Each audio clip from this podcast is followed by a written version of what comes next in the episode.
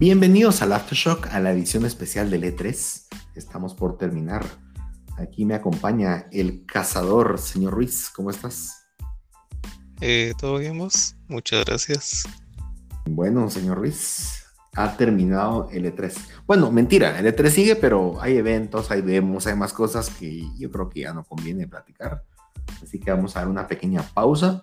Pero, mm, pues, qué mejor que terminar el, el E3, pues discutamos hoy, hoy justo hace unas horas terminé una conferencia de Nintendo con algunas cuantas sorpresas y otras cosas que podríamos catalogar como meh, pero bueno, cada quien, ¿verdad? Em, bueno, en resumidas cuentas, pues como platicamos en el capítulo anterior, hace apenas dos días, tuvimos conferencias muy interesantes, tanto Ubisoft, Squaresoft, em, perdón, Square Enix es el nombre viejito, perdón, Xbox y el, Summer Game Fest, la verdad es que hubieron cosas interesantes, cosas aburridas, seguramente cosas que no nos interesaban, pero hubo de todo y creo que eso es bueno. Y esta semana pues esperábamos algunas que otras noticias interesantes. Tuvimos la conferencia de Capcom con personalmente, se los diré así, literalmente nada importante de qué hablar. Eh, hablaron mucho de Resident Evil 8, eh, hablaron que están haciendo un DLC por petición popular. Pues no sé, a mí nunca me encuestaron ni nada, pero bueno, yo creo que era con tal de decir algo. Eh, la verdad es que no, nada que mencionar de Capcom. Em, posteriormente fue la conferencia de Take Two. Take Two, como saben, eh, es una gran sombría, es un gran publisher que abarca muchas cosas, entre eso la serie de la NBA 2K. Em, y muy importantemente a Rockstar también. Yo sabía que GTA no iba a haber nada, pero definitivamente esa conferencia no fue una conferencia. Un montón de gente hablando de cosas. Eh, y, creo que muy poco hablaron de juegos, sinceramente. yo, yo intenté, pensé que era una broma. Vi como 5 a 10 minutos, así de reojo, lo que estaba pasando, hasta que dije, no, tengo cosas mucho más importantes que hacer en mi vida. Eh, sí, sí, te entendí perfectamente. Yo, no, no, de verdad que estoy haciendo aquí, pues órale, esto no es para mí. Eh, puede ser que a alguien tal vez le gustó mucho, pues bien por ti. Eh, y por último, yo tenía la expectativa hoy del, del, evento de Bandai Namco, te soy honesto, porque acaban de presentar el trailer de Elden Ring y yo quedé un poco intrigado, quería saber un poco más del juego, inclusive tal vez un gameplay de corrido. Y hubo un solo juego. Eh, y eso es un juego pues interesante The Dark, The Dark Pictures, creo que se llama, que es una serie de varios juegos y este es el tercero que van a sacar. Teóricamente son siete eh, los que van a sacar hasta el final. Yo la verdad es que por la misma naturaleza del juego, a mí no me interesa saber ahorita esos juegos porque si están sacando capítulo por capítulo cada año, cuando estén todos veo si me animo, pero de a poquito no me gusta. Eh, y bueno, Nintendo, ¿qué te parecieron las conferencias de esta semana? Pues la única que medio oí, así completa, fue la de Nintendo, la de hoy. la puse, estaba trabajando, la verdad no, hoy no estaba tan ocupado como para eh, no prestarle atención. Em, pero como estaban hablando en japonés algunas cosas y después y estaba eh, hablaban en japonés y después le ponían el, eh, la traducción en, inglés, pero no subtitulada, sino que hablada también. Entonces, sí, sí se oía mero raro. pues una que otra eh, sorpresa en cada uno de los juegos que presentaron. La verdad, nada que yo te diga, eh, necesito comprar un Switch. Eso sí, pues no va a pasar. Pero si queremos, vamos con con el primero, que es el único, creo que el que con el que eh, con el que de verdad pues tengo algo que decir. Y es el nuevo personaje que van a agregar a Super Smash. Que es uno de los personajes de Tekken o de toda la saga Tekken que es Kazuya Mishima el que se puede convertir en digámoslo así, demonio. Ajá. Ah, en alas, es, es morado, tira láseres eh, de los ojos. Y pues empezaron con un, con un gameplay, un trailer así menos raro, de así tipo de las peleas de Tekken. Eh, me gustó. Pero después de ver que era para Smash, pues como bueno, un personaje más. Creo que ya, ya habían otros bastante, bastante interesantes, como el de Fatal Fury, creo que es. Eh, Terry Bogard. Me gusta mucho eh, porque yo jugué mucho The King of Fighters, entonces ahí lo usaba bastante, pero ya jugarlo en Smash es algo muy, muy diferente. Es, un poco raro, entonces creo que lo mismo va a pasar con, con Kazuya. Mm, tal vez te emocionas porque jugaste Tekken y sabes sus movimientos, pero ya a la hora de jugar Smash uh, es una forma muy diferente de, cómo jugar y de cómo usar el personaje. Entonces, creo que es lo único interesante para mí. yo, creo que es el personaje, y, creo que lo hicieron notar en la presentación cuando sale Kazuya tirando a todos al precipicio, que es muy característico de la serie Tekken. Eh, yo creo que es el personaje más badass que ha sacado Smash. Eh, me refiero al más rudo. Usualmente están unos que ponen como, ah, ese es fuerte, pero todos son muy caricaturescos, pienso yo. Este siento que es, inclusive de, de, la saga de Tekken, es de los más rudos, pues, es de los más, más, más gruesos, diríamos aquí en Guatemala. Eh, sí, a mí, a mí ver a Kazuya ahí no me provoca querer comprar el juego, te soy honesto. Yo quiero Smash porque sé que es buen juego y lo, pero no sale en oferta, así que, y no estoy dispuesto a pagar tanto por un juego tan viejo. Así que me quedaré esperando hasta que saquen una edición completa, si es que a Nintendo le ronca la gana hacer algo así. Porque no No va a pasar. No, ¿verdad que no? Sí, yo sé que no. Em, después, tal vez voy a resumir, señor Ruiz. Presentaron, no les voy a mentir, pero presentaron fácil unos 8 o 10 juegos que ya es, o, o son juegos que van a salir también junto con el PlayStation ahorita como, como Guardianes de la Galaxia, que no voy a mencionar más, ya lo platicamos en el último episodio. Em, y también mencionaron muchos otros juegos que ya salieron en PlayStation, inclusive unos cuantos en Vita, como Danganronpa, que yo creo que ese es el enfoque ahorita en Nintendo Switch, es llenar el catálogo con más cosas y diría que muchos de esos juegos son buenos, pero son juegos que si sos fan ya los jugaste. Solamente hoy tenés en el caso de, de por ejemplo, Guardianes de la Galaxia, una opción para jugarlo móvil, ¿verdad? Pero el video que pusieron sí se nota un bajón de calidad versus lo que presentaron en la conferencia de, de Square Enix. Entonces, uh, solamente tomen en cuenta la misma historia que The Witcher. Está The Witcher en Switch, pero cuando ya lo juegan se dan cuenta que es una versión súper ah, como sin lijar, podríamos decir. Entonces, tomen en cuenta muchos de esos juegos pues, anunciados. Em, cosas importantes, muchas colecciones también. Eh, colecciones de juegos viejos de Nintendo, ahora armados en uno solo. No hablan de mejoras y gráficamente yo no vi algo que dijera esto se ve increíble ahora o cómo cambió. Nada, nada, nada. Tenemos a Super Monkey Ball como una eh, banana manía incluye tres juegos que, si no estoy mal, eran dos eran de GameCube y uno de Wii. Eso es lo que recuerdo. Me corrigen si estoy mal porque no me recuerdo. Eh, tenemos Danganronpa, que era de Vita. Esta también la trilogía. La verdad es que está buena porque me imagino que va a estar a un mejor precio. Eh, esos eran de Vita y eran muy famosos en el Vita. Eh, ¿Qué más? Ah, Tony Hawk Pro Skater 1 y 2. Otro juego viejo. No viejo, pero ya que ya salió. Y el único que me llamó la atención de colecciones fue uno que se llama Advance Wars 1 y 2, que eran del Nintendo, del Game Boy Advance. Eh, ese juego me llamó la atención porque es un juego de estrategia sencillo, que no requiere tanta, tan, tantos tecnicismos. Y alguna vez lo vi, me llamó la atención desde combate entre ejércitos y eso, pero con el sello característico de Nintendo, pues me llamó la atención. Si sería en oferta, yo creo que sí lo compraría, al menos para conocerlo. Y bueno, ya quitando todo el bagazo de las conferencias, em, vamos a las cosas first party, creo yo. Número uno, Mario Party. Eh, ¿Te apetece algún comentario con Mario Party, señor Ruiz? Eh, que es Superstars, pues es lo mismo, la verdad.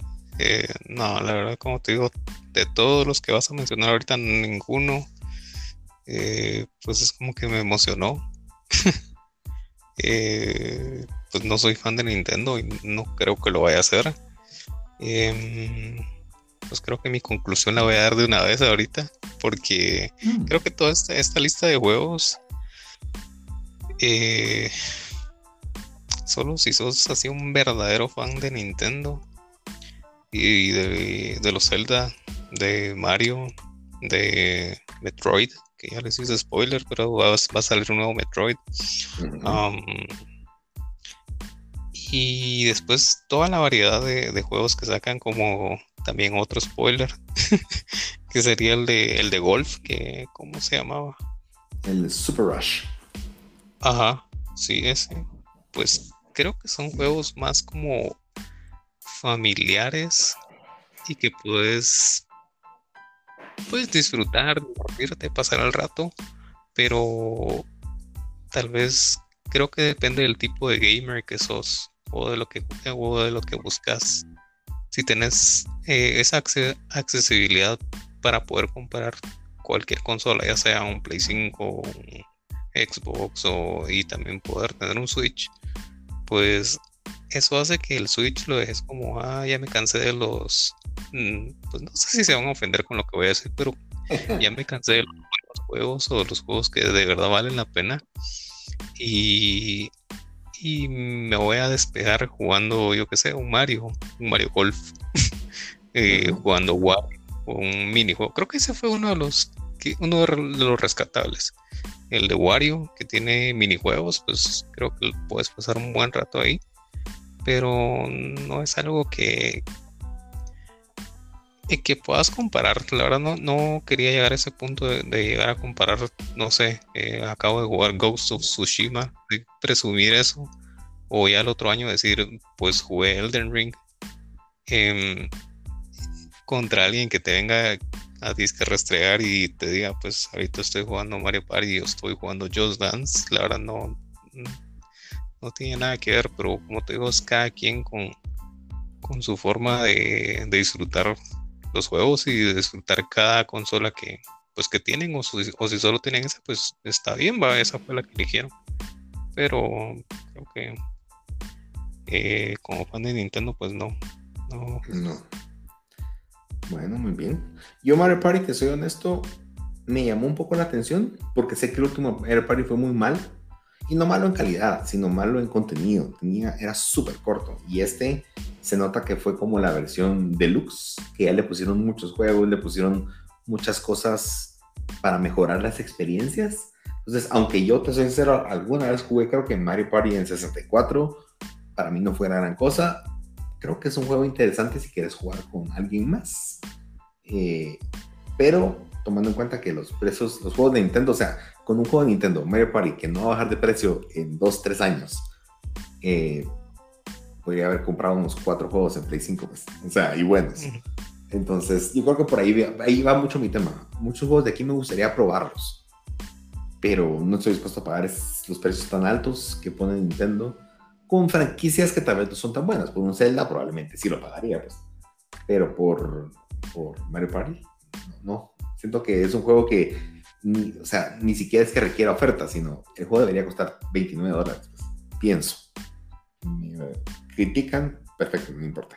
Siguiente, eh, Metroid Dread, vos lo mencionaste. A mí me pareció muy curioso. Mira, pues, Metroid hace cuatro años, cuando se lanzó el Nintendo Switch en el E3, eh, que por cierto estamos en el quinto año de Switch. Oh, cómo pasa el tiempo. Pero Hace cuatro años presentaron un logo de Metroid 4 y la gente flipó, la gente se puso loca. Y que Metroid, cabe destacar que viendo los números de Metroid, Metroid no es una franquicia importante para Nintendo. Es una franquicia que vende una fracción de lo que venden sus otras franquicias. Es más como por amor a los fans que siguen metiéndole plata. Porque para los números de Nintendo es una nada. Pero es una franquicia o nombre reconocido entre muchos fans aguerridos de Nintendo y llevamos cuatro años sin saber de ese título, pero nada. Y hoy en la conferencia mencionan, estamos haciendo Metroid 4, pero tenemos algo más. Dijo, ¿para qué, para qué lo mencionan? Pensé yo. Em, y en el título, mientras ponen el, el, pues, el trailer de Metroid Dread, que es el nuevo, sale Metroid 5. Nunca explicaron por qué. No entendí. O sea, ¿por qué pusieron un 5? O sea, querían asustar, emocionar. Y después resulta que es el primer Metroid en 19 años que hacen que sea 2D. Eh, aparentemente este Metroid Dread lo presentaron en el 2004, si no estoy mal. Sí, en el 2004 fue que lo presentaron y era para el Game Boy Advance. Y desde entonces parece que mucha gente estuvo preguntando unos años hasta que se dieron por vencidos y literalmente 17 años después vienen a decir siempre sí. Em, pues te soy honesto, yo vi el gameplay, no vi nada fuera de este mundo. Te soy honesto, no vi nada que no haya visto en juegos independientes en Play 4 o, en PC. Siento que los metí gráficamente, no, me impresionó y el, gameplay que vi tampoco me, me apantalló, pero noté a mucha gente loca en internet y en Twitter y ala que Metro al fin que es lo que veníamos estado, eh, habíamos estado pidiendo y a veces digo pues qué bueno que les guste está bien pero no, sé siento que hay como una gran malla de fanatismo y, y, como que te ciega el exigir algo mejor pienso esa es como mi forma de verlo. Eh, Mare Golf nada que agregar. Eh, nunca ha sido mucho juegos de golf. Eh, WarioWare, vos lo mencionaste, yo creo que ese me interesó también tipo demo o probarlo, porque lo que sí me gusta de él es como un poco el humor de, de Wario, es como un poquito más satírico en algunas cosas, eh, no tan para niños, se podría decir. Ese me llamó la atención entenderlo un poco más. Y bueno, hay, hay, dos, hay dos puntos que quisiera tocar. Número uno, Shin Megami Tensei 5 es un juego tipo anime. Hay que tomar en cuenta, Shin Megami es como el, papá o la fuente de los Persona. Entonces, los Persona, su nombre oficial es Shin Megami Tensei Persona 5. Entonces, o Persona 4, Entonces, Shin Megami Tensei, este es como otra vez padre de ese tipo saga, eh, que no tiene que ver con los Persona. Y en este caso es un mundo apocalíptico. Y la premisa se miraba interesante, pero el gameplay a mí sinceramente me dejó mucho que desear. Voy a decirlo así, perdón, va a parecer que hoy es un, podcast hater, pero sinceramente, ¿qué quiero decirlo? Parecía un juego de PlayStation 2 o de GameCube. Las gráficas me dejaron muchísimo que desear. Pues vez remasterizado para que se vea bien en HD, pero las texturas o, las, o, las, los, ¿cómo se llaman? Los, personajes, la cantidad de polígonos se miraba súper, súper baja, no sé. Eh, y lo mismo de Fatal Frame. Fatal Frame, cuando empecé a ver de qué era, yo me emocioné de esos juegos, siempre los quise jugar, no los he jugado. Pero son juegos de, terror, pues, de horror. Y, vas tomando, vas con tu cámara y vas tomando fotos y tienes que encontrar a los fantasmas. E, esa premisa siempre me gustó, pero la misma historia que la anterior. Parece juego de Play 2, a mi parecer. Em, y bueno, al final el chavo, el, japonesito dijo que teníamos, y venía la última, la última parte de la conferencia y hablaron de Hyrule Warriors, nada que opinar al respecto. Skyward Sword, simplemente pues otro de los juegos de Zelda remasterizados, que no es necesariamente el más querido, pero bueno, no está mal que pongan más. Eh, pusieron el Gaming Watch de Zelda. Eh, yo no sé quién está comprando eso. Pues es un reloj que tiene jueguitos sobrevalorado para hacer un reloj. Y los jueguitos usualmente o ya están en el, Nintendo Switch o entonces simplemente no. Es más como, como un coleccionable por si sos muy fan. Y por último, Breath of the Wild. Eh, pues ahí fue donde la gente se puso de verdad. Internet enloqueció. Eh, después me puse a ver algunas reacciones que me gusta ver. Me gusta ver la, la, reacción de la gente. Me gusta ver qué hace la gente y de verdad la gente se le van, se le va el alma gritando cuando mira a Zelda, cuando mira a esta versión. El juego se ve interesante, eh, se mira que el mundo abierto sigue siendo el mismo, pero ahora es más vertical, hay como islas flotando, entonces eh, pues hace que, que, ya no mires todo desde la tierra, sino sí vas a poder ver desde el cielo todo. Eh, Zelda tiene nuevo corte de pelo, perdón, perdón, Link tiene nuevo corte de pelo, se me confunde. Eh, y nada más. O sea, mecánicas o algo que digas, algo que diga, ah, eso sería increíble, se ve más Zelda. Al rato eso es una buena noticia. Pero siento que se ve, se siente viejito, pienso yo. Ese es mi, mi, pensar. Y no hubo ni sus luces de un Nintendo Switch Pro, o Nintendo Switch 2, o Nintendo Switch La Venganza de los Clones, nada. ¿Cómo calificaría esta conferencia? Un 7. Un 7 de buena onda. Y creo que lo que corresponde ahora es hagamos como un cierre, pienso, tal vez, de, qué pensamos del E3 en general, no, no, no, no por, por conferencia, sino tal vez analicemos un poco este tipo de eventos y puntualmente el E3, que fue un evento oficial donde casi todos se metieron a batear. Eh, ¿Cómo lo percibimos? De todo el E3, ¿cuál fue el videojuego que más te sorprendió? Sorprendido. O ninguno, es válido. Esta pregunta está difícil considerando que la verdad, pues, después del primer día ya me vinieron valiendo casi que todos, pero ah, déjame echarle una revisada a todo esto. A la gran lista de juegos que presentaron. Y de arriba para abajo, de abajo para arriba, está, está difícil. No está difícil porque. Porque no puedas coger uno, sino porque todos pues no me importan vos. Pero. Eso dice mm. mucho. Eso es importante porque dice mucho de lo que el evento puede provocar.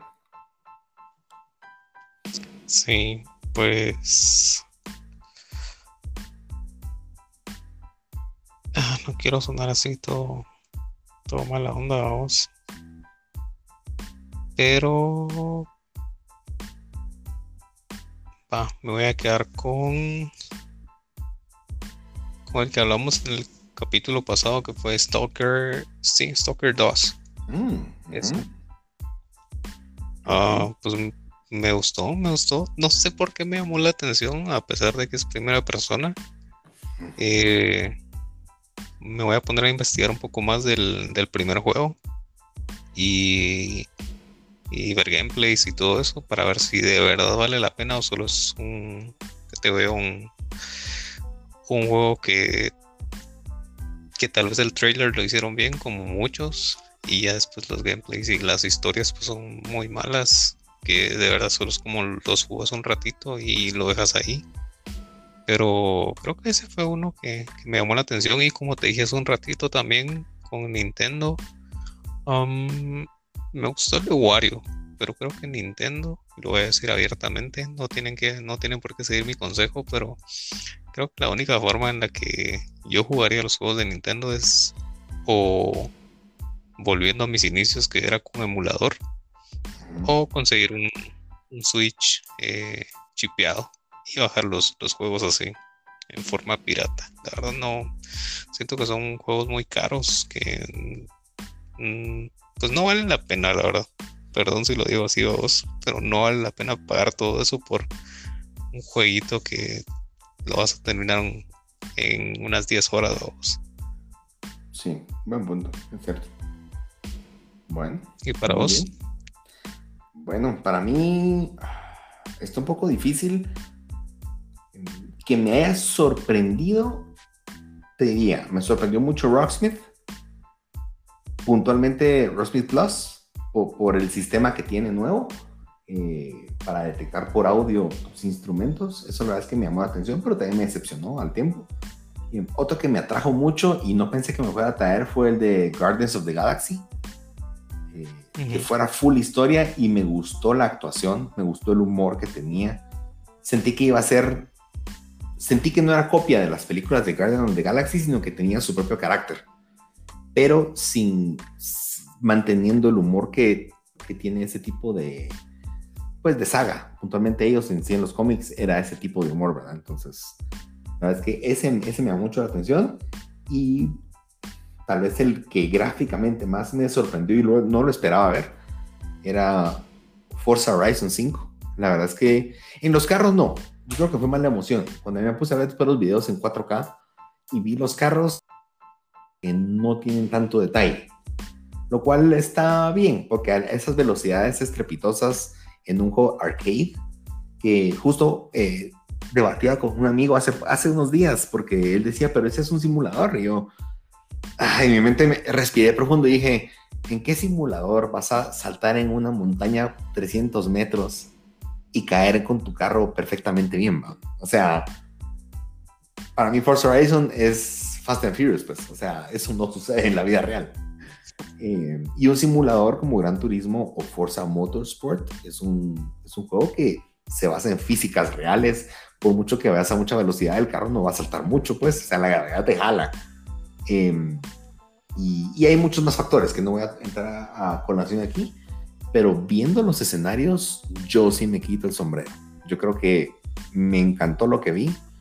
Eh, me gustó mucho incluso que pusieran a México como escenario. Siento que no he visto muchos juegos en México y los que he visto muchas veces pintan a México como un lugar no muy atractivo, a veces con temas de narcotráfico o temas de...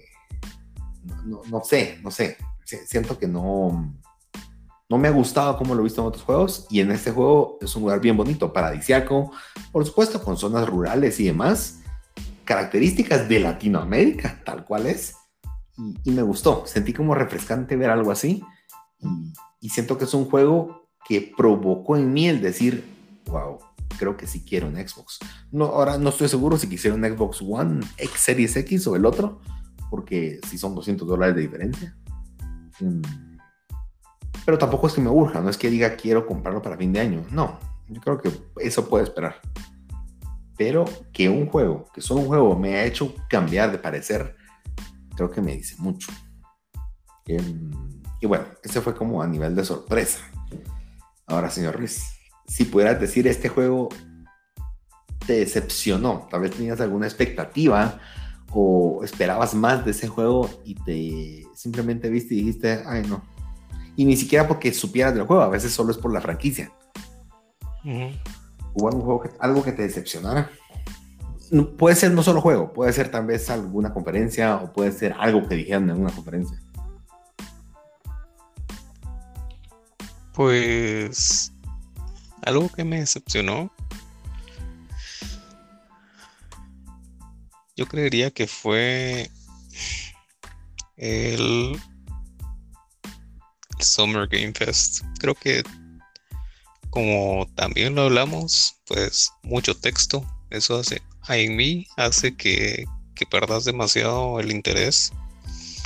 Ah, y que después de que ya haya terminado la conferencia busques resúmenes o simplemente en otras en otras páginas vayas y busques solamente el trailer o sí, el trailer o una lista de, los videojuegos que, estrenaron, de las cosas que, de las noticias relevantes, porque creo que para mí eso debería de ser.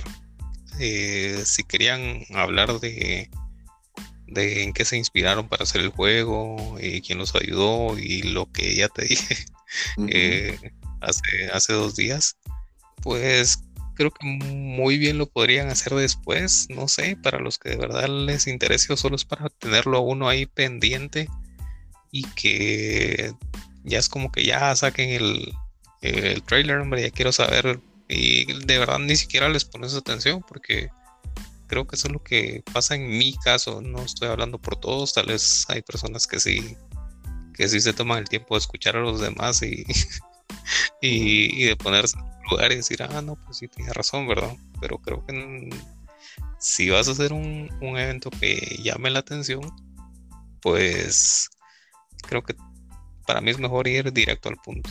Es como tirar todos los bombazos de una vez y que la gente se quede así eh, loca. Pues creo que eso fue lo que me decepcionó de, de este evento. Bueno, muy bien. Por mi parte, yo creo que el juego, al menos algo que me decepcionó mucho y ni lo esperaba, simplemente cuando lo vi, dije yo esperaba algo mejor de esto, fue Age of Empires 4. Mm, no, yo esperaba mucho más para el año en el que estamos y la tecnología que tenemos, algo un poco más innovador, tal vez esa es la palabra, que, mejor quisiera decir. Em, eso, y ahí creo que coincido con vos, tal vez no solo con, con la conferencia de, Summer Game Fest, sino con, con la mayoría. Tal vez rescataría la Xbox, creo que fue por mucho la mejor. Por mucho. O sea, literal. De verdad, le da clases al resto de conferencias. Em, y eso que tuvo cosas que no me interesaron. Pero el ritmo que tuvieron creo que fue bueno. Em, pero el resto de conferencias, yo te diría, tal cual vos lo dijiste, considero que fueron irrelevantes y muchas cosas pueden haber sido videos de YouTube. Inclusive te diría, hubieron trailers que simplemente no atraían al verlo. Eh, trailers que simplemente te ponían partes del juego que no, o sea, hacía que no te llamara la atención o, o ni te presentaban el juego, te decían tal juego viene. Ah, qué buena onda, pero no te dicen nada. Entonces, tal vez ese es, mi otro tema. Y mm, yo creo que, que de aquí podemos partir para definir qué pensamos del evento, eh, como modo de conclusión o de cierre. Eh, ¿Te parece bien? Procedo de una vez ya que estoy con el, con el micrófono. Dale, de una vez. Yo creo que el, el, el, el E3 yo siempre he pensado que es algo bueno. Yo siempre he pensado que es bueno, es como reavivar o, o traer un poco de, mover un poco la industria, pero siempre suele pasar que antes del E3 hay como un lapso donde no hay casi nada de noticias, que en efecto lo vivimos, y después del E3 hay otra vez un agujero donde no hay noticias. Y creo que cuando condensas tanta información en tan pocos eventos, se pierde la información de muchas cosas o cosas que te pudieron interesar, terminaste no viéndolas porque te aburrió o porque simplemente habían 20 cosas y llegaste a la número 10 y dijiste ya me cansé o dijiste fijo no hay nada que me interese aquí o te ocupaste. Entonces siento que entre, tanta información mucho se pierde. Y lo malo es que del lado de los publishers o del lado del, de quien te quiere vender el juego creen que ya lo comunicaron. Y creen que ah, ya lo saqué al, al público. Cuando muchas veces mucha gente como no fue espaciado ya nunca lo vio.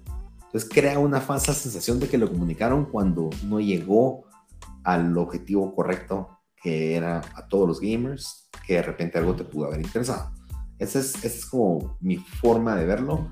Eh, también hay otros temas que me sirvió a la conferencia entender. Eh, yo tenía una foto, creo que ya no te la mandé. Eh, Xbox había mencionado al inicio, como para poner en contexto, Xbox había mencionado que ellos iban a soportar al, al Xbox One al, durante todo el tiempo de vida y que todos los juegos iban a salir en Xbox One. A mí eso la verdad sí me había molestado, te soy honesto, porque lo que hemos platicado en el Play, siento como que si tenés un pie metido en la generación de hace 10 años, no te deja avanzar, ¿verdad? Pero, oh sorpresa, pareciera que, que Xbox no cumplió su promesa. Aparentemente muchos juegos son exclusivos de la de Series S y Series X. Entonces, tiempo, ¿qué está pasando ahí? Y por contraparte, PlayStation dijo en su momento, que ellos creían en generaciones y que ellos iban a enfocar en juegos de PlayStation 5. Y lo que hoy está ocurriendo es que los juegos de PlayStation 5, la gran mayoría, se están pasando a PlayStation 4. Como que se cruzaron entre las marcas. Entonces, eh, Cabal está viendo una comparación de los juegos ahorita anunciados oficialmente, que son 100% exclusivos del Series X o del PlayStation 5. Y del PlayStation 5 hay 5 juegos como son pocos, se los voy a decir. Es Ratchet Clank, que acaba de salir. Returnal. Eh, Destruction All Stars, que lo regalaron y no fue un buen juego. Astro's Playroom, que es gratis y no es un juego, por así decirlo, completo. Y Demon Souls. Yo creo que podemos decir que hay tres juegos y medio buenos ahí en esa lista. Y Xbox tiene los siguientes: tiene un total de 11 juegos exclusivos de Series X eh, Hellblade 2, que no dijeron nada en la conferencia y es mi juego más esperado de Microsoft, Starfield, eh, The Outer Worlds, que también lo, presentaron, State of Decay 3, About, que no me recuerdo de qué es, pero Fable, que es famoso, tampoco mencionaron nada, Perfect Dark. Entonces, viendo esta lista me doy cuenta que muchas cosas de Xbox ni las presentaron. O sea, hay muchas más cosas que vienen para 2022 o 2023 y que son exclusivas. Tenemos Redfall, Contraband, que también presentaron, Forza Motorsport 8, que tampoco lo presentaron, y Microsoft Flight Simulator. Entonces, estos son juegos Solo ahorita me está presentando Microsoft una lista el doble de grande que la lista que tiene PlayStation hasta el día de hoy de juegos 100% exclusivos de la nueva generación. Eh, es cierto, no han sacado esos juegos. A diferencia de Sony, Microsoft ahorita son puras promesas. Eh, pero ya estás viendo cosas de sus 25 estudios. Entonces yo creo que en 2023 vamos a estar en un escenario muy distinto con un Microsoft bien galletudo con un montón de franquicias. Y lo otro es, muchos juegos importantes, a mi parecer, tenían el signo de Xbox que decía exclusivo de Xbox. O sea, oficialmente hay juegos como Starfield, eh, que iba a ser de PlayStation, también se lo volaron y ahora va a ser exclusivo. Eh, se está poniendo ruda esa competencia. Em, y que de los 30 juegos que presentaron, 27 juegos van a estar en Game Pass yo creo que eso empieza a cambiar. Platicamos hace unos meses que el Game Pass, pues era como muchas promesas. Sigue siendo promesas, porque, pero ya empezaron a salir juegos que empiezan a salir a finales de junio y van a estar el primer día ahí, como que fue un Netflix. No tienes que pagar un extra como en, como en, como en Disney Plus, que sacan Cruella y tienes que pagar por verla, pues. Entonces, yo creo que Sony necesita o presentar o ver cuál es su forma de combatir esto. Y mi ejemplo es este. El Game Pass te cuesta 180 dólares anuales para que tengas todo incluido. Ofertas y todo, todo, todo, todo, todo. Em, es un precio alto. Pero solo con tres juegos exclusivos o de cualquier otra índole de PlayStation que cuestan 70 dólares, son 210 dólares si los comparas cuando salen. Solo con esa premisa y viendo que Xbox promete al menos unos 25 o 30 lanzamientos anuales de juegos nuevos en Game Pass, se empieza a notar una diferencia fuerte en el valor de lo que están haciendo. Ahora, vale la pena mencionar, pienso yo, que Microsoft ahorita está invirtiendo, él no está ganando, estoy puedo asegurar que Microsoft no está ganando dinero ahorita. Ellos lo que quieren es llenar su servicio de juegos y que la Mara se suscriba. E imagino que ellos tienen una su estimación. Por ejemplo, ahorita tendrán que 30 millones de usuarios. Eh, ahorita están perdiendo dinero, pero cuando pasen a los 60 millones empiezan a ganar dinero. Y yo creo que ahorita le están metiendo plata y están metiendo juegos inclusive que no son de ellos, sino son de terceros. O sea, les están pagando a los desarrolladores su juego para provocar que la gente se suscriba. Y cuando lleguen a los, llegar a ese mínimo, y cuando lleguen al, al provocando que la gente se suscriba llegar al mínimo de, la cantidad de usuarios requeridos para, para que sean, que, exista una utilidad. Eso es. Eh, Sony no tiene la libertad de poder hacer eso, no tiene capital para hacer ese tipo de cosas. Eh, y Sony siento que ahorita ha notificado muy poco y los pocos juegos que vienen, que sabemos que son Gran Turismo 7, Forza, eh, Forza Gran Turismo 7, Horizon Zero, Zero Dawn, eh, perdón, Forbidden West y God of War, no sabemos mucho. Y solo sabemos que van a estar en Play 4. Y eso ya le baja para mí interés. Entonces, hoy creo que estuvo bueno por parte que Sony no estuviera, porque hubiera quedado también en el olvido entre tanta información. Pero también creo que hizo daño porque hoy miro muy bien posicionado a Microsoft. Y, y eso. Esa es mi conclusión del evento. Eso fue lo que yo saqué del evento. Ahí me parece. Pues sí, tenés mucha razón. La verdad, creo que la calidad de Xbox, pues habló por sí sola en el evento. Eh, Sony se quedó muy, muy, muy abajo. Si, si hablamos pues de competir. Eh, lo que hablabas de los exclusivos también, creo que pues Xbox se la lleva y creo que vienen años bastante prometedores para, para los usuarios de Xbox, para los que nos gusta PlayStation. Eh, pues creo que nuestro PlayStation 4 o para los que vamos a seguir con nuestro PlayStation 4 creo que tiene un ah, yo diría unos fácil unos dos o tres años más de vida útil sin que digas a la de verdad necesito ese PlayStation porque ah, no se ve, la verdad no se ve así como para decir necesito ese exclusivo y de verdad ya tengo que cambiar esto. Entonces, creo que la emoción de que tiraron la consola, pero tal vez no mirábamos más allá, no mirábamos más allá de qué juegos iban a sacar, qué juegos iban a venir. Y con esto que te digan ahora, pues eh, sí va a estar en PlayStation 5, pero igual lo puedes jugar en tu PlayStation 4. Entonces, que es lo más fácil comprarlo, la versión de PlayStation 4, que es que 10 dólares más barata. y, solo te dan un parche para eh, después pues volverlo a jugar en PlayStation 5. Entonces creo que ahí ah, pues no la hicieron muy bien. Ya pues hablando en sí del evento, no sé si va a ser una muy buena comparación una comparación nada que ver, pero tal vez lo estaba asimilando como tipo los conciertos, porque no es lo mismo o, un partido, puede tener un partido de fútbol o de lo que querrás.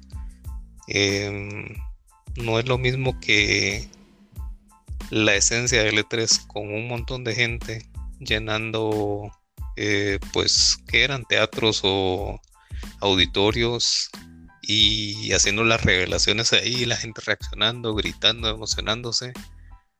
Eh, sé que estamos en pandemia, eso pues no sé si afectó o ayudó a que L3 pues eh, buscara una nueva alternativa que fue esta que vivimos. También pues